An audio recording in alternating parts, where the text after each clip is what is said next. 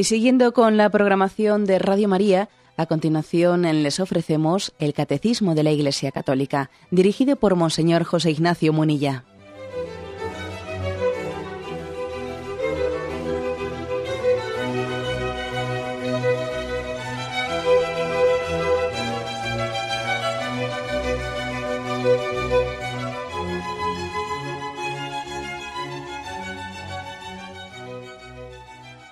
Un cordial saludo a todos los oyentes de Radio María. Un día más, con la gracia del Señor, proseguimos con el comentario del Catecismo de nuestra Madre la Iglesia.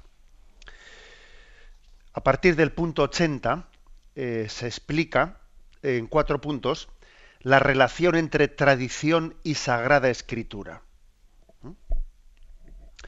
Paso al punto 81, que luego leeremos el 80, y el 81 dice, la sagrada escritura es la palabra de Dios en cuanto escrita por inspiración del Espíritu Santo. La tradición recibe la palabra de Dios encomendada por Cristo y el Espíritu Santo a los apóstoles y la transmite íntegra a los sucesores, para que ellos, iluminados por el Espíritu de la verdad, la conserven, la expongan y la difundan fielmente en su predicación. Bueno, ya en el programa de ayer ya introdujimos esta cuestión y dijimos que la revelación, ¿eh? la revelación tiene dos fuentes.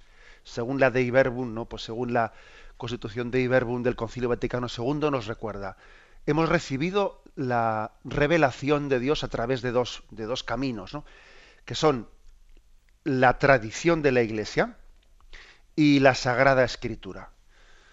¿Qué es eso de la tradición de la Iglesia? Bueno, mm, pues decir que es que antes de que los hechos, ahora vamos a hablar del Nuevo Testamento, ¿no? antes de que las palabras de Cristo, antes de que sus testimonios eh, fuesen puestos por escrito, antes que eso, fueron transmitidos oralmente, ¿eh? verbalmente. Y no todo lo que dijo Jesucristo, no todos eh, sus testimonios quedaron escritos, no, todos obviamente es imposible, ¿no? Sino que digamos que también otros se siguieron transmitiendo por la tradición oral y no únicamente en el sentido mm, cuantitativo, en el sentido de que parte se han escrito y parte no, sino que ese mismo espíritu de, Cristo, ese mismo espíritu queda, eh, queda viviendo, queda presente, queda latente en la comunidad cristiana, dentro de la cual se han escrito, se han puesto por escrito los libros. ¿eh? El primer evangelio posiblemente vino a escribirse, pues posiblemente fuese Marcos, aunque hay bastantes discusiones sobre esto. ¿eh? Es decir, los, los escrituristas tampoco mm, tienen muy claro las cosas porque hay teorías diversas. Pero es posible que durante unos 30 años, después de la ascensión de Jesucristo a los cielos, durante unos 30 años, los evangelios, por ejemplo el Evangelio de Marcos, que pudo ser de los primeros o el primero, no fuese escrito. O sea que durante 30 años existió una predicación oral que poco a poco se fue poniendo por escrito. ¿eh? Em, posiblemente de las primeras cosas en ponerse por escrito sería la pasión de Jesucristo. Si uno se fija en, en los relatos de la pasión de Jesucristo, pasión y resurrección, pues claro, eh, son mucho más extensos, mucho más detallados, cuentan paso por paso todo lo que ocurrió allí, ¿no? Mientras que eh, la, mm, la, vida pública de Jesucristo está contada mucho más brevemente, sus milagros, etcétera. Pues posiblemente fueron la pasión, ¿eh? la primera parte que fue, fue, puesta por escrito, y luego se fueron añadiendo otros manuscritos, otros manuscritos. También tengamos en cuenta que entonces no existía la imprenta y que se podía ir escribiendo pues, por manuscritos y más bien breves, cada uno contando una cosa, y luego fueron recopilándose esos, relatos, pues, pues, bien sea un evangelista, un apóstol o alguien de su escuela, escribe recopilando todo ello. Bien, esta es un poco la historia, eh, para que esta es, esta es, la historia de cómo se escriben eh, los evangelios, las cartas de Pablo, que es muy importante para caer en cuenta de que la tradición ha existido antes que la escritura. Es más, para saber discernir qué es, escritu qué es palabra de Dios y qué no es palabra de Dios, y qué es evangelio apócrifo o incluso qué es evangelio herético. Es la tradición la que lo discierne. Es la Iglesia, a través de la sucesión apostólica, la que dice, este libro sí es conforme al espíritu que hemos recibido de Jesucristo, este otro libro no es conforme.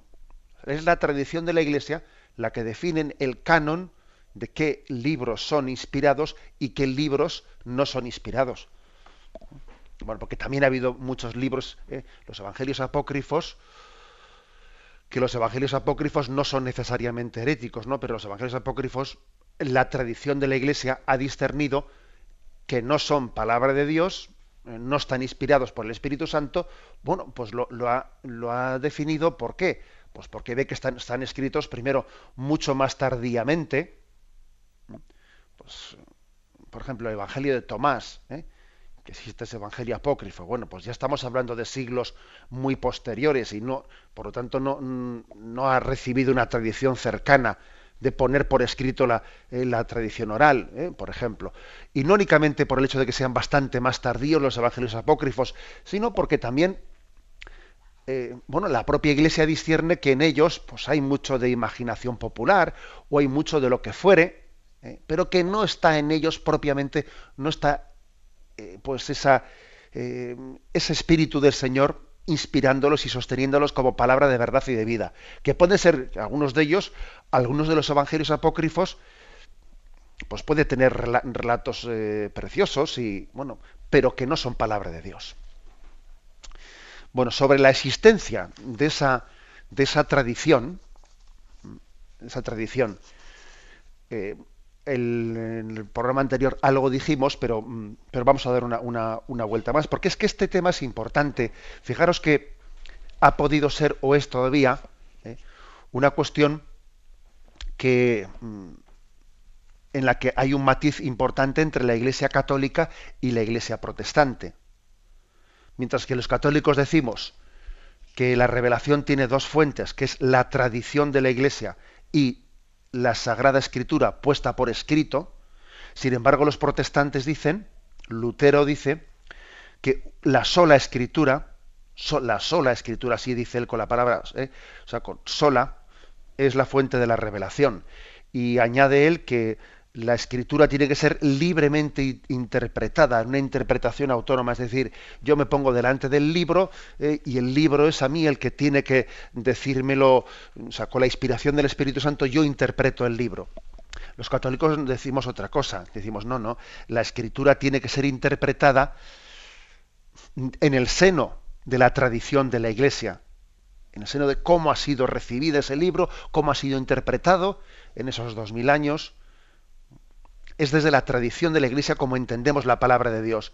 Y es verdad que tenemos que pedir luz al Espíritu Santo, pero la interpretación no es autónoma, no, la interpretación, de lo contrario, yo tengo el, tengo el riesgo de hacer, eh, pues, de la lectura que hago de la palabra de Dios, tengo riesgo de hacer, pues, una especie de manipulación o, muchas veces le, voy, a, voy, a, decir que el Espíritu Santo me ha inspirado, o sea, no se le puede llamar a mi subjetividad Espíritu Santo, porque claro, ese riesgo existe.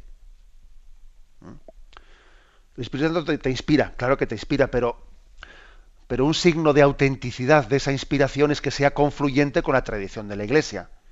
Si resulta que yo le voy a llamar inspiración del Espíritu Santo, ¿no? A, a, mis elucubraciones subjetivas, etcétera, pues no, pues no puede ser. Bueno, pues e, este tema es importante es importante esa diferenciación entre la concepción católica y la concepción protestante. Es importante para que, para que después veamos cómo procedemos. Hoy en día, también en el seno de la propia Iglesia Católica, yo creo que existe, en, amplios sectores, existe un espíritu protestante ¿eh? de leer eh, la Escritura al margen de la tradición de la Iglesia, con una libre interpretación, incluso cuando el magisterio de la Iglesia interviene, pues para hacer una corrección o lo que sea, pues se encienden las voces de alarma como si la Iglesia estuviese haciendo una injerencia indebida y como si esto fuese una redición de la Inquisición y no sé qué. Oiga, pero, pero no creemos los católicos eh, que la tradición ilumina la lectura de la palabra de Dios. O sea, y, es también una, eh, pues, no, únicamente una iluminación, sino que es una clave, ¿eh? es la clave de, clave de la comprensión.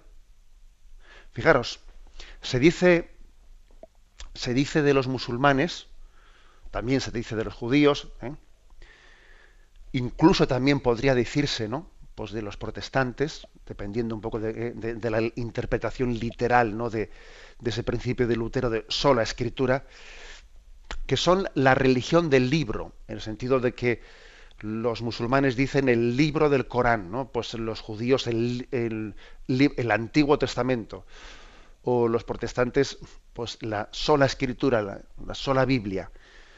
Bueno, pero eh, fijaros, los católicos no tenemos conciencia de ser la religión del libro, sino más bien la religión de la palabra, porque mm, Dios entregó su palabra a los profetas, Dios nos habla en Jesucristo, en la culmen de la, el culmen de la revelación, pero nos, nos da una palabra, no nos la da escrita.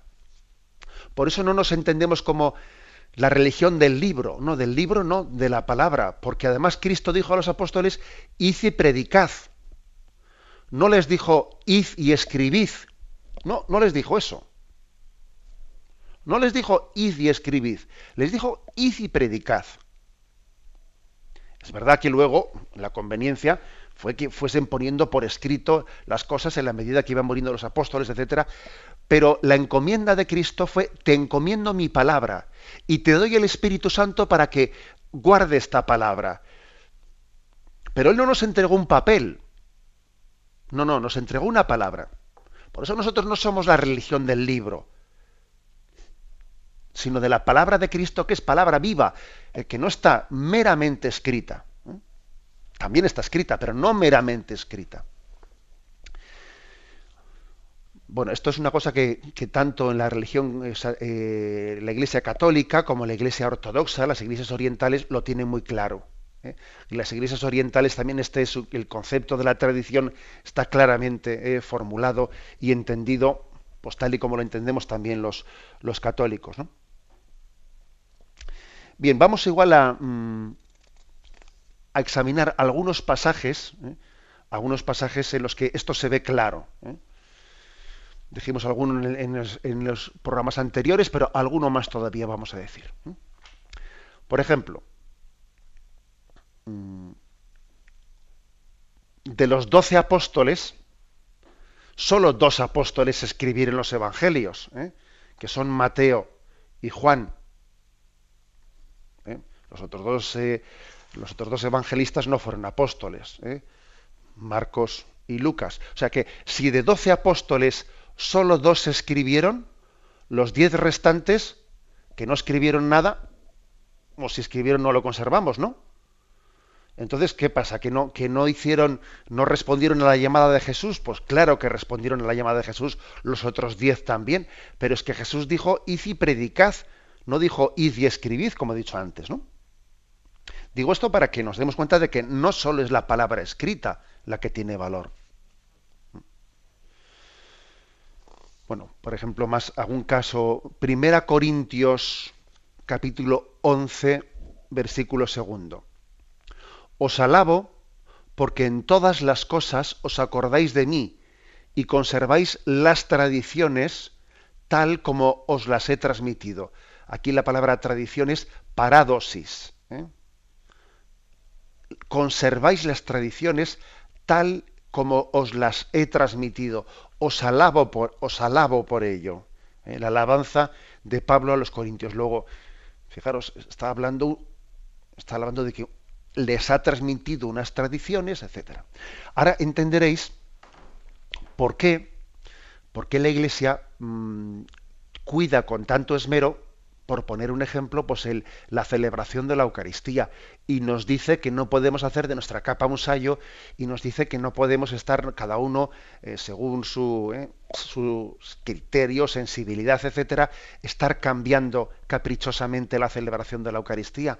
No, porque la Eucaristía es como es y en celebrar bien la Eucaristía y no reinventármela, estoy siendo fiel a la tradición.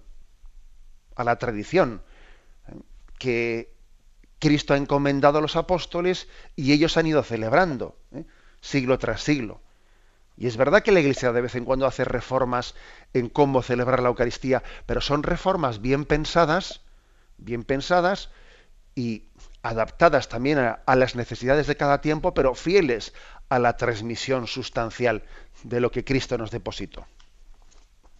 Bueno, pues como veis, aquí San Pablo alaba porque han sido fieles en la, transmisión, en la paradosis, ¿no? de todo lo que se ha puesto, todo lo que se les había comunicado. Segunda Tesalonicenses 2.15. Dice, así pues, hermanos, manteneos firmes y conservad las tradiciones que habéis recibido. Primera Corintios 15.5. Y se apareció a Cefas, y después a los doce. ¿eh? Aquí San Pablo cuenta una aparición eh, que tuvo Jesucristo a Cefas. Oye, pues curiosamente, San Pablo aquí nos da un dato del cual ningún evangelista habla, que el Señor también se apareció a Pedro, a Pedro así en solitario. ¿De dónde saca Pablo este dato? Obviamente de la tradición. Obviamente de la tradición. O por ejemplo, en ningún evangelio se cuenta que Jesucristo se apareciese a la Virgen María, pero la tradición de la Iglesia así lo ha creído y así lo ha afirmado, ¿no? Y San Ignacio de Loyola dice, bueno, pues los evangelios no narran tal cosa, pues porque, eh, porque entienden que nosotros tenemos también sentido, ¿no? Sentido común para entenderlo. Es decir, hay cosas que la tradición nos ha ido transmitiendo, esta aparición de Cristo a Pedro o a la Virgen María, que obviamente la aparición a la Virgen María pues tendría lugar en un contexto pues de intimidad entre Jesús y María, sin luz y taquígrafos para entendernos, y María con lo discreta que, pues que, es y que siempre ha sido, pues, pues lo, guardaría en su interior, ¿no? Pero no todo, ¿eh? no todo el mensaje de Jesús ha quedado por escrito. Por ejemplo, este caso que se ha puesto de cómo se aparece a Cefas, ¿eh? a Pedro, y no se había narrado, ¿eh? narrado por nadie. El inicio del Evangelio de San Lucas, ¿no? Puesto que muchos han intentado narrar ordenadamente las cosas que se han verificado entre nosotros, tal como nos las han transmitido los que desde el principio fueron testigos oculares y servidores de la palabra, bueno, pues yo voy a ponerlas por escrito, ¿no? Dice San Lucas. Pero fijaros cómo dice que nos han transmitido desde el principio los que fueron testigos oculares. Y ahora Lucas, este evangelista, va a poner por escrito algunas, claro. Romanos 6. Pero gracias a Dios vosotros que erais esclavos del pecado, habéis obedecido de corazón a aquel modelo de doctrina al que fuisteis entregados. O sea, se os ha entregado. Primera Corintios 11. Porque yo recibí del Señor lo que os he transmitido. Que el Señor Jesús la noche en que fue entregado tomó pan, etc. ¿eh? La primera Corintios. Os recuerdo, hermanos, el Evangelio que os prediqué, que habéis recibido y en el cual permanecéis firmes, por el cual sois salvados, si lo guardáis tal como os lo prediqué. ¿Eh? Fijaros, dice tal y como os lo prediqué. No dice tal y como os lo escribí. ¿eh? Gálatas, capítulo primero. Como lo tenemos dicho, ahora también lo repito, si alguno os anuncia un evangelio distinto del que os he transmitido, sea anatema. Pues os hago saber que el evangelio anunciado por mí no es de orden humano, pues yo no, lo recibí ni aprendí de ningún hombre, sino por la revelación de Jesucristo. Bien, y podríamos buscar también eh, más textos, pero creo que fundamentalmente eh, ya hemos, hemos, hemos, afirmado lo que queremos transmitir, es decir, la, la importancia de, caer en cuenta de que no somos, eh, que no somos la religión del libro,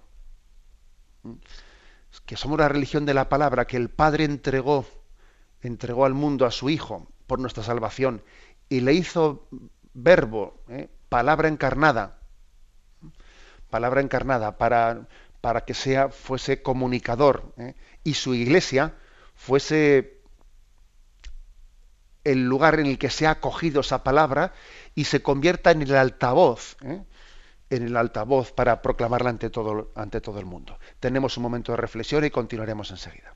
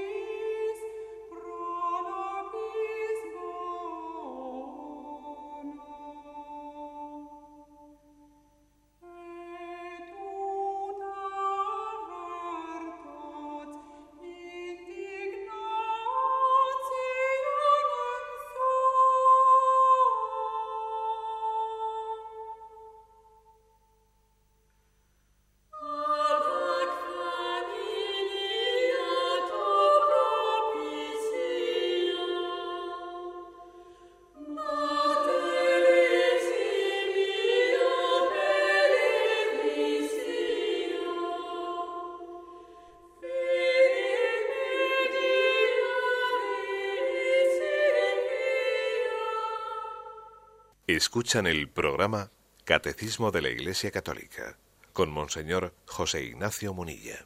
Pasamos al punto 82 que dice, de ahí resulta que la Iglesia, a la cual está confiada la transmisión y la interpretación de la revelación, no saca exclusivamente de la escritura la certeza de todo lo revelado, y así se han de recibir y respetar con el mismo espíritu de devoción. ¿eh? Se refiere, se han de recibir y de respetar con la misma devoción tanto la tradición como la escritura. Las dos. Porque dice que la Iglesia no solo ¿eh? saca de la escritura, hombre, fundamentalmente la mayoría de la escritura sí, pero mm, también tiene desde la tradición, ¿eh? saca no únicamente la clave de interpretación ¿no? de, de, lo que dice la escritura, sino también incluso determinadas luces, determinadas convicciones. Por ejemplo, cuando la, la Iglesia define, define que mm, María es inmaculada, que fue concebida sin mancha de pecado original. Pues uno dice, a ver, ¿en qué parte, en qué parte de la Biblia dice eso? Hombre, vamos a ver, la Iglesia no, no, ha, definido ese dogma porque lo diga en tal versículo. ¿eh? Por ejemplo, la Iglesia no ha dicho, en tal versículo está dicho, es verdad que, por ejemplo, cuando dice, Dios te salve María, llena eres de gracia. Llena eres de gracia, que jaritomene, que dice, eh, es, el, es, el, verbo o la expresión, la expresión griega que jaritomene, de ella se desprende, si está llena de gracia, entonces no pudo tener lugar en ella el pecado, etcétera. Y va, y la Iglesia deduce desde su tradición que María, desde los primeros siglos, fue invocada como totalmente, tota pulcra es, ¿no? Es eh, la criatura elegida por Dios en virtud de que iba a ser madre de Dios, fue inmaculada, fue preservada de todo pecado. Bueno, pero fijaros bien que, que, cuando, aquí la Iglesia ha echado mano no solo de la escritura, sino de su tradición para definir que, que, María es inmaculada. O lo mismo, por ejemplo, cuando define que María está asunta a los cielos en cuerpo y alma. ¿En qué pasaje del Evangelio dice que María subió a los cielos? No, en el Evangelio eso no se cuenta. Pero también es verdad que hay eh, una serie de, tradiciones que narraron eh, la ascensión de María a los cielos. Y, por ejemplo, uno va a Jerusalén y allí tiene la iglesia de la dormición de María, de la dormición, y y después de eso bajado, bajado al torrente Cedrón, allí se conserva pues también el, eh, la iglesia de la tumba de María en la que fue depositada y desde la que ascendió a los cielos. Es decir, que existen también tradiciones. Y no me refiero únicamente a las arqueológicas, no, no, a las tradiciones teológicas desde las cuales se interpreta la escritura. O sea que la Iglesia no solo ha sacado de la escritura, sino también de la tradición, ¿no? su fe, y así, y así lo, ha, lo, ha, lo ha proclamado, etcétera. Nos remontamos al punto 80 eh, anterior que habíamos dejado sin comentar eh, y dice, la tradición y la Sagrada Escritura están íntimamente unidas y compenetradas, porque surgiendo ambas de la misma fuente, se funden en cierto modo y tienden a un mismo fin. Una y otra hacen presente y fecundo en la Iglesia el misterio de Cristo, que ha prometido estar con los suyos para siempre hasta el fin del mundo. Bien, hasta ahora hemos explicado cómo eh, hay dos fuentes de revelación, tradición y escritura, mm, que los dos tienen que ser eh, recibidos, acogidos, y en este punto el catecismo dice, bien, pero no interpretemos dos como dos canales, dos fuentes que son independientes entre ellos, no, independientes entre ellos no son, están íntimamente unidos y compenetrados y uno se ilumina al otro.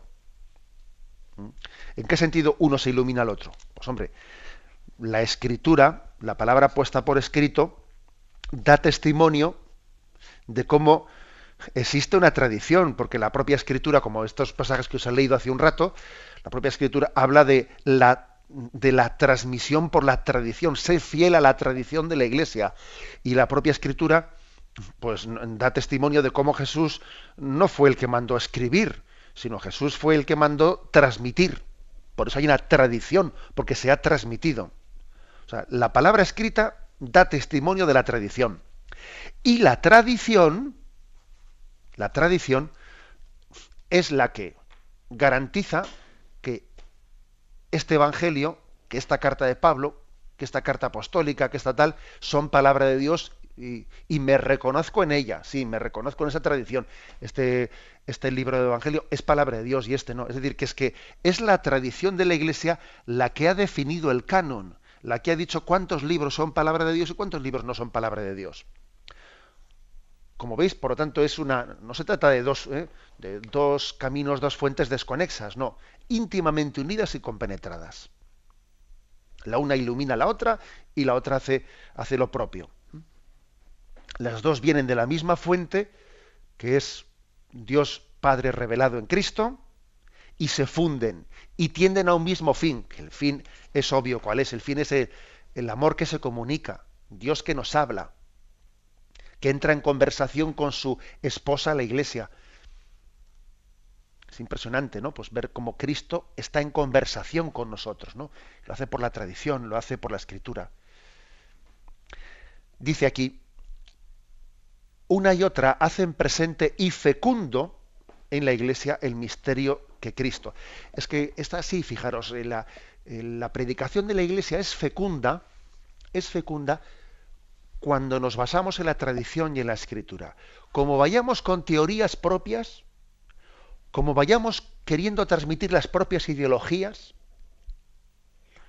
puede parecer más guay, con perdón de la palabra, ¿no? En un primer momento, que alguien pues, eh, pues coja ¿eh?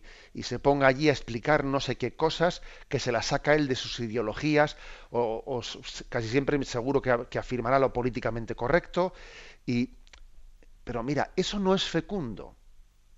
Eso no es fecundo. Lo que es fecundo es, no es lo que es palabra propia. Nosotros no nos predicamos a nosotros mismos sino que estamos para predicar la palabra de Dios, para transmitirla. Y aunque en un momento puede parecer eh, equivocadamente, no puede parecer que va a ser más fecundo, va a ser mejor acogida, pues si yo pues hago, pues no sé, si predico lo que la gente quiere oír, ¿eh? y predico lo políticamente correcto y lo que, lo que recibe aplausos en el momento presente, parece que vas a tener más éxito, pero eso no es fecundo, porque nadie necesita Nadie necesita de la iglesia para oír lo que se oye en todos los lados. Pues mira, pues para eso, entiendes, no, me hace falta ser cristiano. Pongo la televisión y ya, y con eso tengo suficiente. Por eso aquí dice el catecismo, ¿no? Lo que es fecundo es, es la predicación de la iglesia cuando está basada ¿eh? en la tradición y en la palabra y en la palabra de Cristo. Bien, tenemos un momento de reflexión y continuamos enseguida.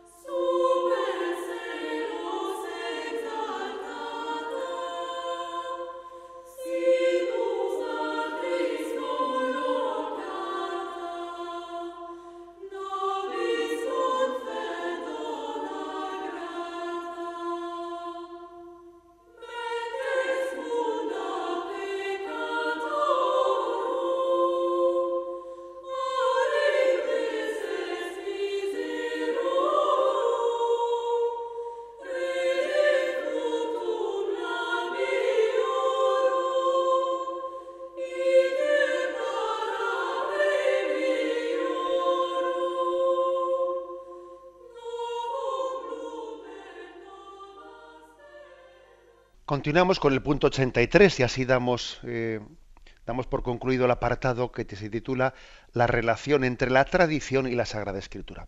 El punto 83 tiene como título Tradición apostólica y tradiciones eclesiales.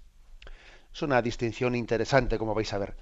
La tradición de que hablamos aquí es la que viene de los apóstoles y transmite lo que éstos recibieron de las enseñanzas y del ejemplo de Jesús y lo que aprendieron por el Espíritu Santo. En efecto, la primera generación de cristianos no tenía aún el Nuevo Testamento escrito, y el Nuevo Testamento mismo atestigua el proceso de la tradición viva. ¿eh? Bien, más o menos hasta aquí ya lo habíamos explicado anteriormente.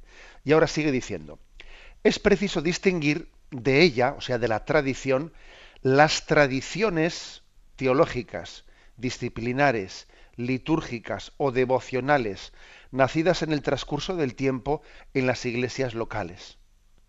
Estas constituyen formas particulares en las que la gran tradición con mayúscula recibe expresiones adaptadas a los diversos lugares y a las diversas épocas. Solo a la luz de la gran tradición con mayúsculas, aquellas pueden ser mantenidas, modificadas o también abandonadas bajo la guía del magisterio de la Iglesia. Interesante porque aquí dice, hay que distinguir entre tradición con mayúscula y tradiciones con minúscula. Hay que distinguir ambas cosas. ¿eh? Y a veces es, frecuente que, confundamos las dos cosas. La, la tradición con mayúscula es ese depósito de la fe que Cristo encomendó a sus apóstoles y que por la sucesión apostólica se ha ido pues transmitiendo esa encomienda de custodiar la fe que se nos transmitió. Las tradiciones, con minúscula, y ya es otra cosa, ¿no? Las tradiciones son, pues digamos, las formas concretas, mm, circunstanciales, que en un sitio o en otro sitio distinto, eh, pues ha ido, se han ido expresando según la cultura popular, etcétera, de cómo se vive la tradición con mayúscula, pues de qué manera se expresan, de qué manera se expresan en, las devociones populares, en la disciplina de la Iglesia, etcétera, etcétera. Las tradiciones, con minúscula, ¿son importantes? Sí, claro que son importantes, porque, vamos a ser claros, la tradición con mayúsculas, el depósito de la fe, si no tiene expresiones concretas, eh, es que claro, eh, pues es demasiado etéreo. O sea, la tradición con mayúsculas se expresa en tradiciones concretas, ¿no? Tiene, tiene una forma de, por ejemplo, pues en los cantos, en los cantos y en determinadas tradiciones, en cómo vivimos el mes de mayo, en que si el mes del rosario, o sea, muchas, muchas tradiciones que guardan, expresan la gran tradición, que es la tradición de la transmisión del depósito de la fe. Ahora, lo que aquí también se dice es, ojo, ¿eh? Las tradiciones son importantes, tenemos que amarlas, pero no apegarnos a ellas, no apegarnos a ellas. A lo que tenemos que estar apegados es a la tradición con mayúscula y a la escritura, ¿eh? a la Sagrada Escritura. Pero no tenemos que estar apegados a las tradiciones con minúscula. Porque, porque aunque son, son hermosas, pueden cambiar. Las tradiciones con mayúscula pueden y de hecho van cambiando, ¿no? Eh, pues por ejemplo, igual a uno le sorprende muchísimo y dice, pero el Papa cómo ha podido cambiar el rosario? Si antes había los misterios gozosos, los dolorosos y los gloriosos, pero ¿cómo se le ha ocurrido al Papa eh, Juan Pablo II meter los misterios, incluir los misterios luminosos? Bueno, oye, porque, eh, porque vamos a ver, porque el rosario no, no, no forma parte de la tradición con mayúscula. El rosario ha surgido pues en, hace unos siglos, pero es que la Iglesia tiene dos mil años, ¿no? Entonces, pues puede, ir teniendo una evolución para adaptarse, pues para tener una expresión más completa, más completa del Evangelio. O, por ejemplo, ¿cómo el Papa, eh, cómo el Papa se le ocurrió hacer eh, pues un Via Crucis nuevo? Pues estamos acostumbrados a las, estaciones de siempre y luego también, pues el Papa se le ocurrió que se podía hacer también a Juan Pablo II, que se le podía hacer, pues pues una división de las estaciones distinta, más rica bíblicamente, que incluyese este episodio, el otro, el más allá, pues porque las 14 estaciones del Via Crucis están elegidas hace poco tiempo. ¿eh? O sea, es decir, que no son, no son ningún, o sea, no forman parte de la tradición con mayúscula, sino que es tradición con minúscula. Por eso, en resumen, ¿no? las tradiciones hay que amarlas, pero no hay que apegarse a ellas. A veces suele ocurrir que en nuestras comunidades cristianas se suele, suele ocurrir conflictos gordos pues por motivo de conservar tradiciones con minúscula, que pues el obispo le ha parecido prudente cambiarlo, o el párroco no sé qué, pues yo qué sé, ¿no? Si, por ejemplo, es que siempre se ha hecho pues eh, la procesión, la procesión, eh, pues, pues el mes de mayo se ha hecho con el Rosario de la Aurora y unida a la novena. Y ahora han cambiado y la novena la han puesto a la tarde, o la novena la han convertido, no sé, yo qué sé, ¿no? Montones de cositas de estas. Bien, y algunos a veces pues, se ponen demasiado nerviosos y dicen, nos han cambiado la tradición, nos, nos están haciendo perder la fe. Bueno, vamos a ir más despacio, porque no es lo mismo la tradición con mayúscula que las tradiciones. No es lo mismo. Y no quiere decir que haya que despreciar las tradiciones, no, no hay que despreciarlas, porque desde luego las tradiciones se necesitan. La fe crea cultura, la fe crea también formas concretas de expresión. Y desde luego cuando somos demasiado iconoclastas en el sentido de que fuera imágenes y fuera eh, tradiciones, fuera procesiones y fuera todo, mal asunto, mal asunto. ¿eh? Pero, pero tampoco caigamos en el extremo contrario de apegarnos a todo. Y, y yo suelo decir que no, que no hay que confundir ser amante de la tradición con, con ser conservador. ¿eh? Alguna vez que me han preguntado, ¿usted es conservador? Yo he respondido, no, mire usted, yo, yo soy tradicionalista más que conservador, que es un poco distinto. Porque la palabra, ahora, ya sé que todas las palabras se pueden interpretar y se les pueden dar sentidos diversos, ¿no? Pero yo me, identifico mucho más con la palabra tradición, tradicionalista, que con la palabra conservador. Porque generalmente cuando uno es conservador, lo que suele conservar es las costumbres de los últimos años y, dice es que esto ha sido desde siempre, sí, desde siempre, desde que tú te acuerdas que tienes, ¿eh? pues que tienes 60 años, pero es que el, es que el cristianismo tiene 2000 años, ¿sabes? Los conservadores tienden a conservar lo que ellos han conocido los últimos años, ¿eh? los años anteriores.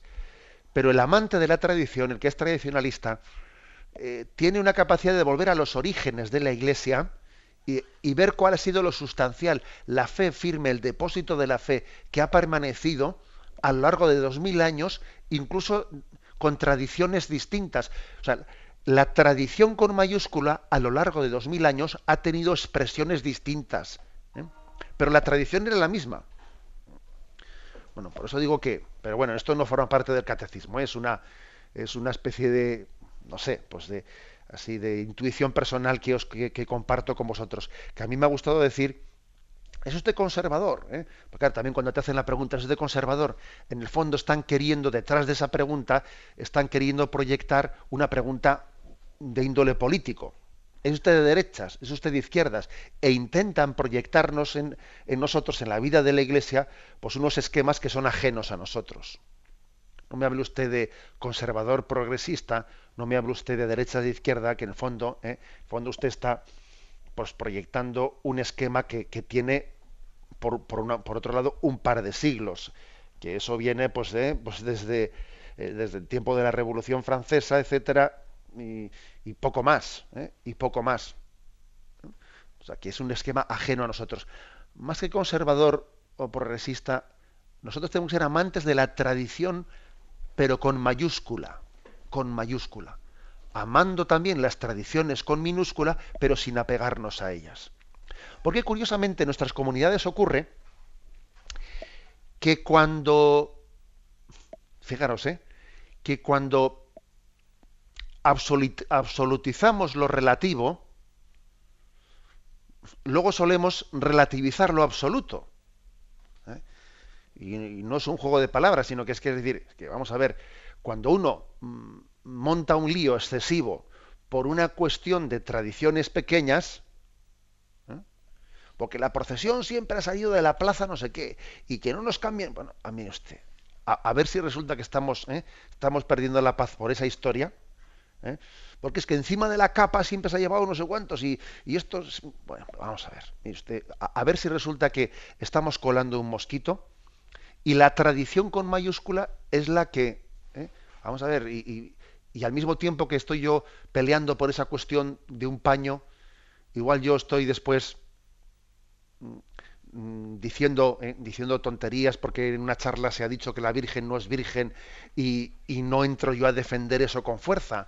O resulta que no le estoy dando importancia al vivir en gracia de Dios, o me he acostumbrado, me voy a vivir con mi novia, y yo qué sé. O sea, es decir, que vamos a ver que también la, la experiencia nos va diciendo que a veces dogmatizamos lo relativo y relativizamos lo dogmático.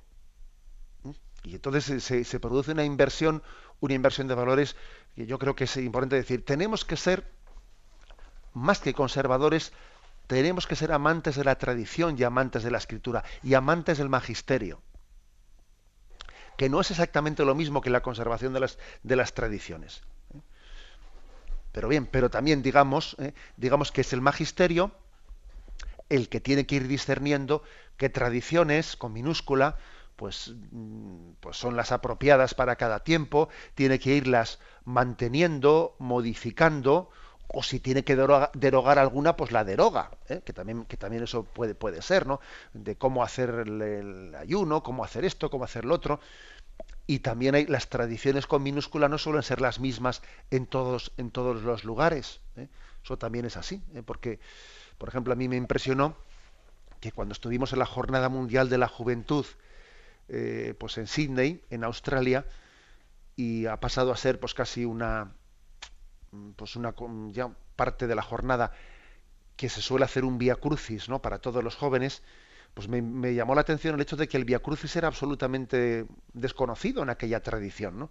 que pues, pues en la iglesia australiana los jóvenes australianos no, conocían lo que es un Via Crucis y, bueno, y es una tradición más nuestra, ¿verdad? Más nuestra. Pero también es verdad que nos podemos oír en este mundo tan globalizado, aunque existen, ¿no? Pues eh, fruto de la inculturación, tradiciones con minúscula distintas, la tradición con mayúscula es la misma, tanto en China, ¿eh? en Sydney o, en Madrid. Pero las tradiciones con minúsculas pueden ser distintas. Pero nos podemos enriquecer entre nosotros. Con las tradiciones también con minúscula nos enriquecemos, viendo cómo también, pues en el desarrollo, ¿eh? el desarrollo de la vida de la Iglesia, pues ha habido mucha fecundidad. Y mucha diversidad en, las tradiciones que se han ido confluyendo en nuestra cultura católica.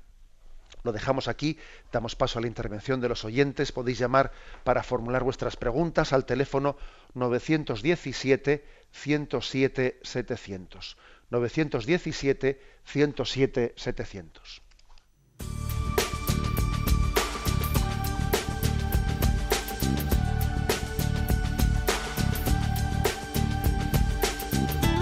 Radio María le ofrece la oportunidad de recibir en su casa sus programas favoritos.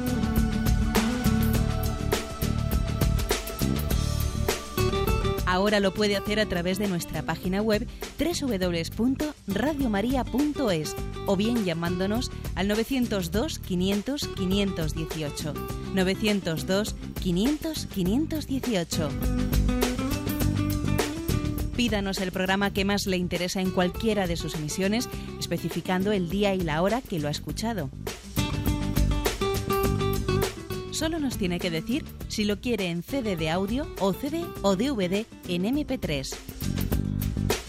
Haga su solicitud en el 902 500 518 y en www.radiomaria.es. Radio María, más cerca de usted.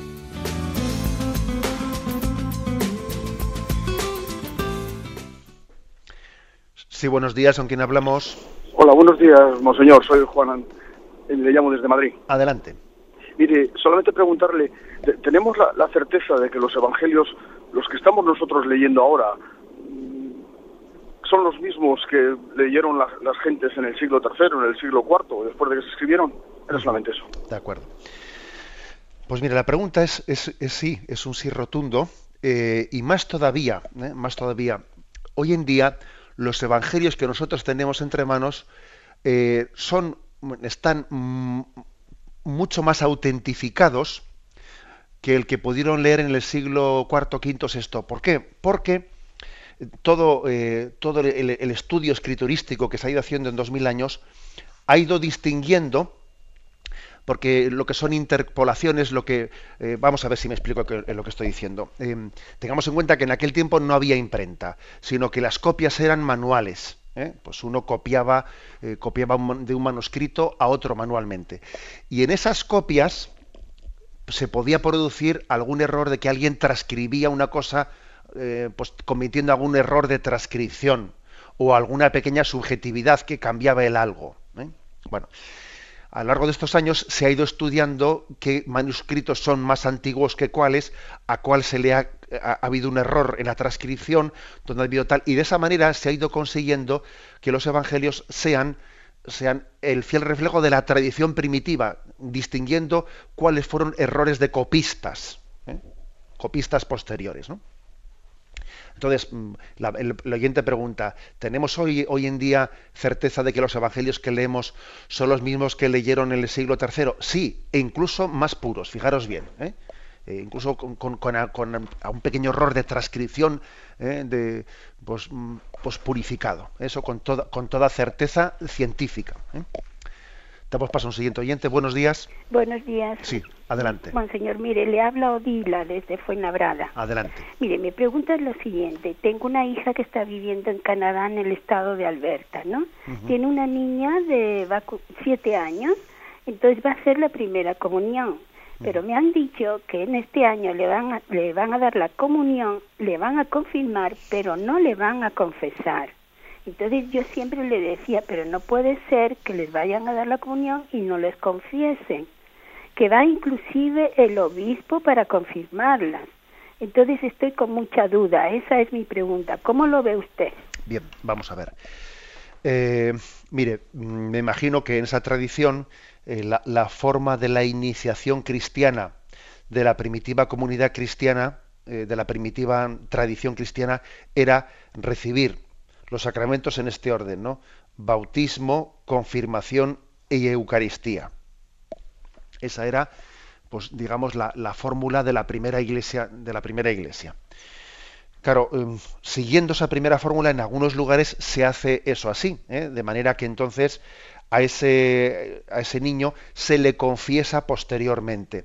También es verdad que al hacerse con siete años, pues es verdad que con siete años eh, el niño o la niña eh, no tiene, mm, bueno, pues será difícil que pueda tener eh, ningún pecado, mm, ni, vamos, ni, no va a ser, no a grave, ¿no? Que eso me parece que es imposible, sino mm, de, cierta importancia. Por eso, en, en, esa forma de la iniciación cristiana que dice usted que hace en, en Canadá, que es la forma de la iglesia primitiva, eh, el sacramento de la confesión se deja para un momento posterior no es, eh, no es ninguna barbaridad. Lo que pasa es que nosotros estamos acostumbrados a que el orden de los, de los sacramentos se haga de otra manera, que el sacramento de la confirmación se quede para más tarde y que los niños se hagan la primera comunión un poco más tarde, con nueve años, y entonces ya, pues dos años más, ya el niño está mejor preparado para confesarse. ¿eh?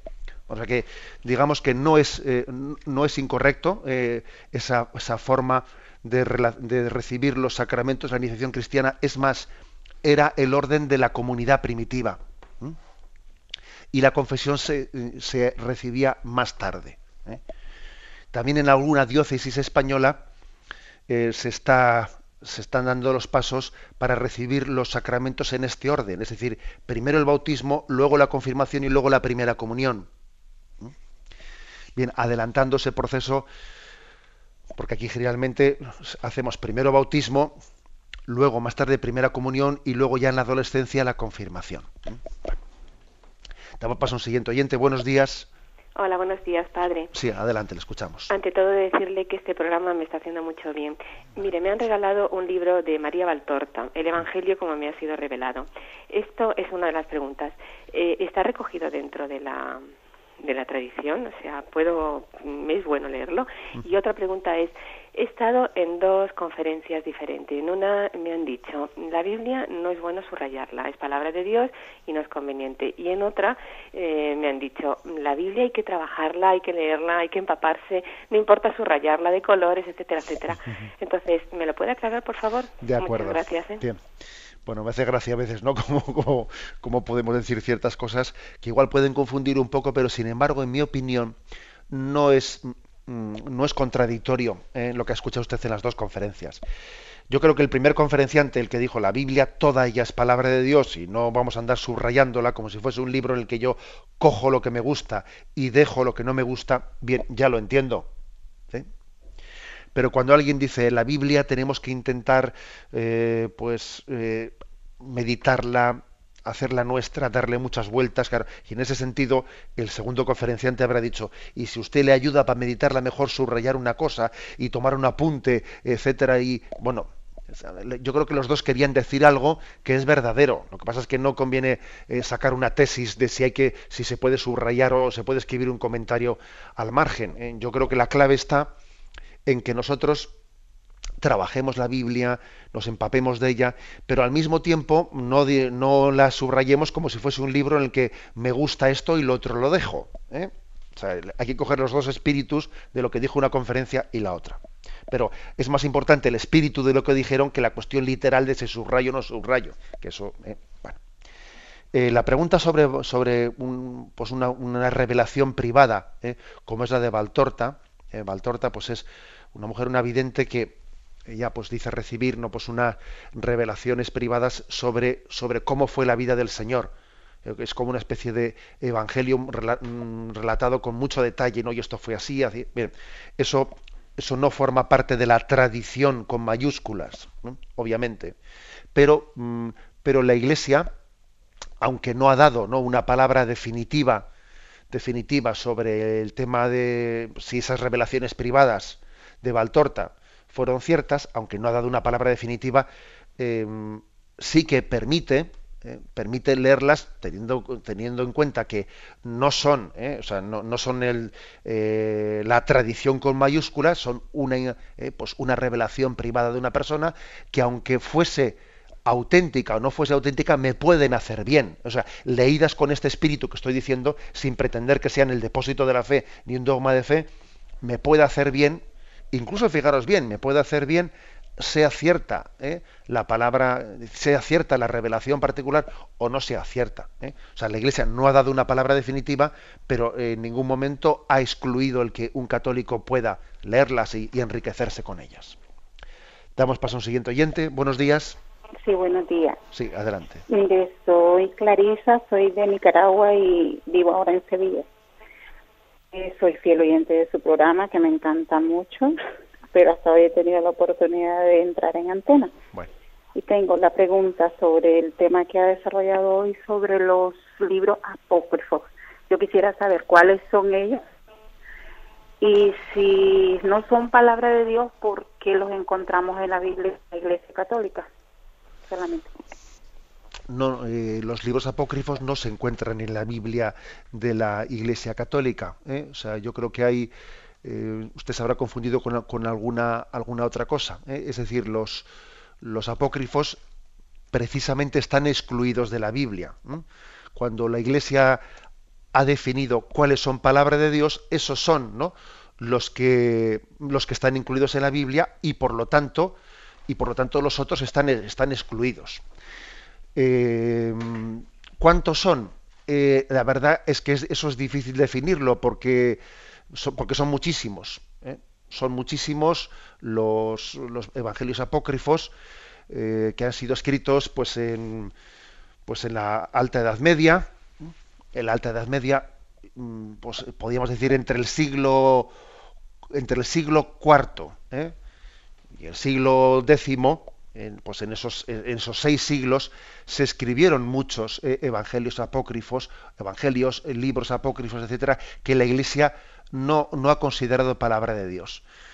Em, no sabría decirle, decirle cuántos, cuántos pueden ser. Por ejemplo, existe el Evangelio copto de Tomás, eh, el apócrifo de Juan, el Evangelio de María, de María Magdalena, el Evangelio de Felipe, eh, el Evangelio del Pseudo Tomás, el Protoevangelio de Santiago, eh, bueno, muchísimos. ¿eh? Hay muchísimos evangelios apócrifos. Algunos de ellos tienen unas tendencias heréticas más marcadas porque han sido escritos en escuelas de algunas herejías, mm, sobre todo de estilo gnóstico, y otros no, son más bien fantasiosos o etcétera, o algunos, bueno, pues no son tan, son más bien devocionales, pero no, han sido considerados como palabra de Dios por su falta de, eh, de proximidad. Muchos de ellos surgieron como, la, como fruto de, de, la cierta curiosidad que tenía la gente por saber cosas de Jesús que no, que no narra los evangelios apócrifos. Por ejemplo, tenemos un evangelio que dice historia de José el carpintero. Pues hombre, pues como a todos nos gustaría saber cosas, cosas de San José, eh, pues hubiese, y como echan en falta que los evangelios cuenten más cosas de San José, pues allá por el siglo VIII, IX, se escribió un evangelio de San José el Carpintero. Pero claro, tened en cuenta que un evangelio escrito 800 años después, ¿cómo va a ser eh, palabra de Dios? ¿Eh? Muchos de ellos son fruto de la imaginación popular que quiere, que quiere también narrar y contar cosas de la infancia de Jesús, pero que obviamente no pueden ser considerados palabra de Dios. Bueno, me despido con la bendición de Dios Todopoderoso, Padre, Hijo y Espíritu Santo. Alabado sea Jesucristo.